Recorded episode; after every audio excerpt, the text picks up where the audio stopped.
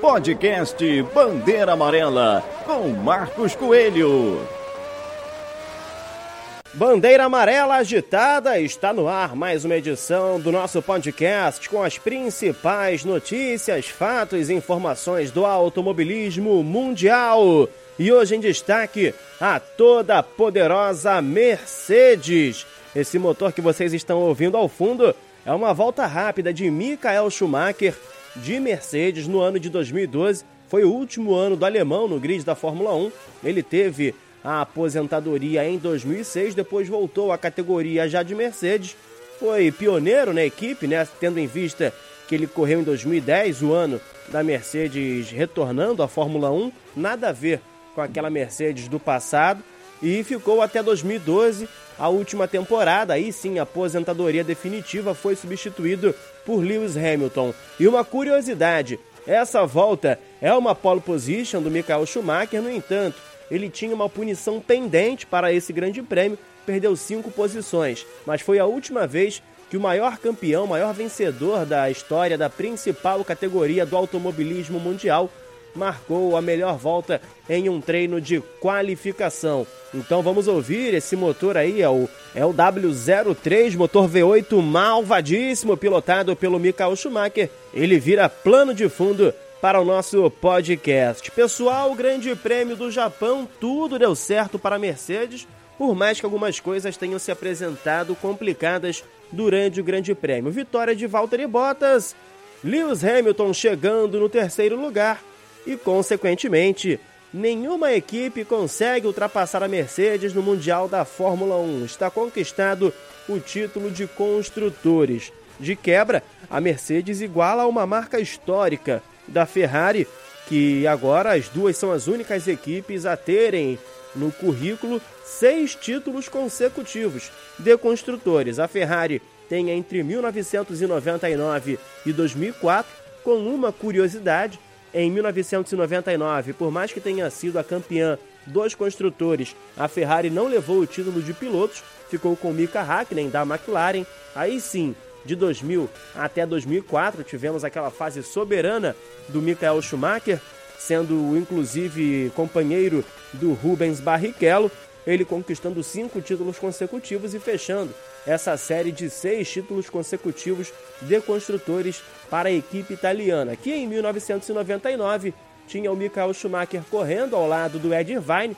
Vocês lembram muito bem aquele acidente do Michael Schumacher no final de semana da Inglaterra, depois o Mika Salo preencheu a vaga deixada pelo alemão enquanto ele se recuperava. Na volta o Schumacher ainda conseguiu pontuar e isso foi suficiente para a Ferrari ser campeã de construtores. E agora a Mercedes vem numa fase soberana de 2014 a 2019 com os títulos conquistados pela equipe prateada. No meio desse caminho, tem uma conquista do Nico Rosberg e quatro títulos conquistados pelo Lewis Hamilton. Agora 2019 já com o time alemão e a expectativa também que o Hamilton confirme esse tão esperado título.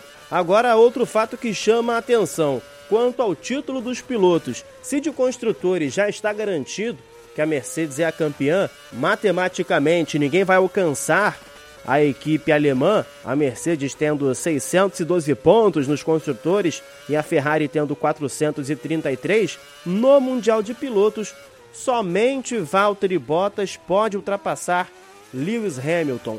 Essa corrida com circunstâncias malucas no Japão, o abandono do Max Verstappen logo nas primeiras voltas, depois daquele acidente que ele se envolveu com o Charles Leclerc, o holandês teve o sistema de frenagem do carro comprometido não conseguia parar com estabilidade, reclamou muito disso durante a corrida, preferiu inclusive por medidas de segurança abandonar a prova.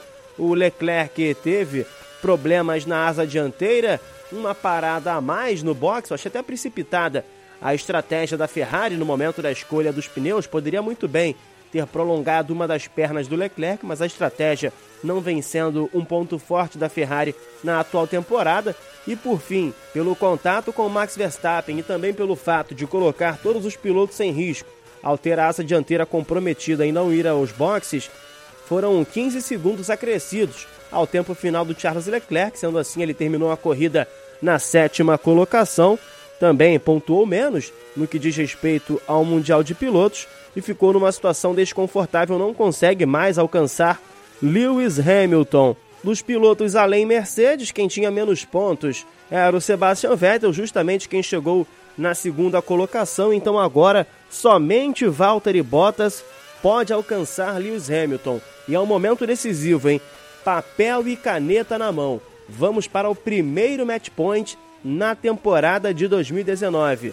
Grande Prêmio do México está chegando e para o Hamilton ser campeão, ele precisa vencer e o Valtteri Bottas ficar na quinta colocação.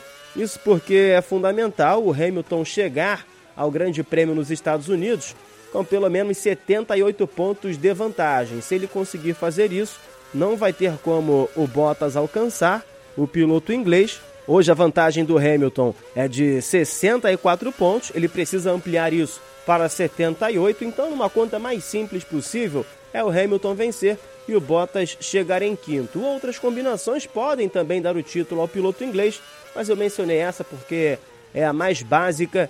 Então, Lewis Hamilton já chega no Grande Prêmio do México em condições matemáticas de ser ex-campeão mundial da Fórmula 1. E aí, ele iniciaria a temporada de 2020 tentando igualar o heptacampeonato de Michael Schumacher e muito perto também de ultrapassar o alemão no número de vitórias. É uma marca que o Hamilton já está na contagem regressiva, são menos de 10 vitórias para que isso aconteça.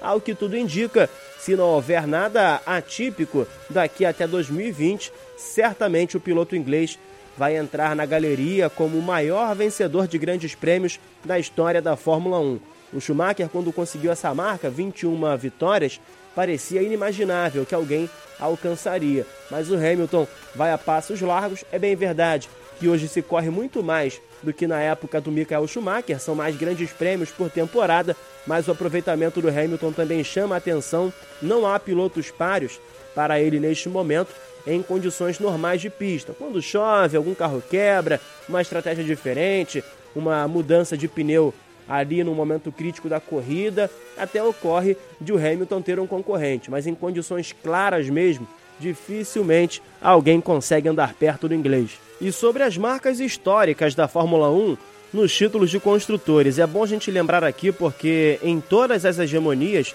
tivemos boas equipes envolvidas. Primeiro a Red Bull, de 2010 até 2013, o carro sendo comandado por Sebastian Vettel e Mark Webber, Vettel foi o campeão nos quatro anos, Weber era o escudeiro, até teve alguns problemas com Sebastian Vettel, mas nunca fez frente no que diz respeito à disputa pelo título mundial. Também com quatro títulos consecutivos, nós temos a McLaren entre os anos de 1988 e 1991. Talvez tenha sido a hegemonia mais emblemática da história da Fórmula 1, não pela longevidade, mas sim pelos pilotos em questão.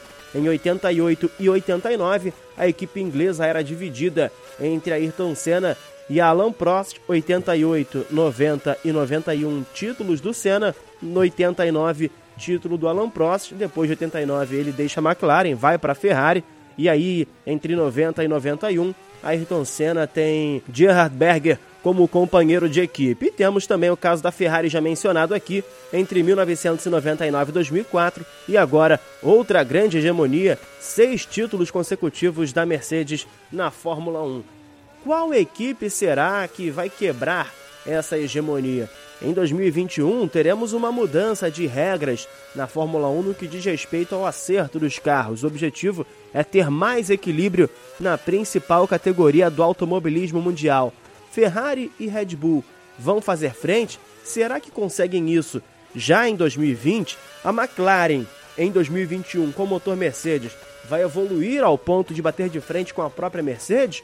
Ou vai virar uma equipe satélite ali para a Mercedes testar alguns pilotos? São muitas curiosidades, mas é bem verdade que hoje a Mercedes está colhendo os frutos da organização que teve e essa volta que vocês estão ouvindo ao fundo tem muito a ver, porque coube a Michael Schumacher ao lado do Nico Rosberg nos primeiros anos a competência de pilotar as flechas prateadas. E hoje Lewis Hamilton vai colhendo os frutos, bem verdade. com a competência que tem nos braços, na mente também, toda a categoria de um grande campeão mundial e temos uma nova hegemonia na Fórmula 1. Por hoje é só, galera, vou recolhendo meu carro. Hoje eu vou rápido, em fazendo igual Michael Schumacher, porque eu tô inspirado com essa hegemonia da Mercedes. Até mais, galera! Fantastic. Well done. Mix one, pick up rubber.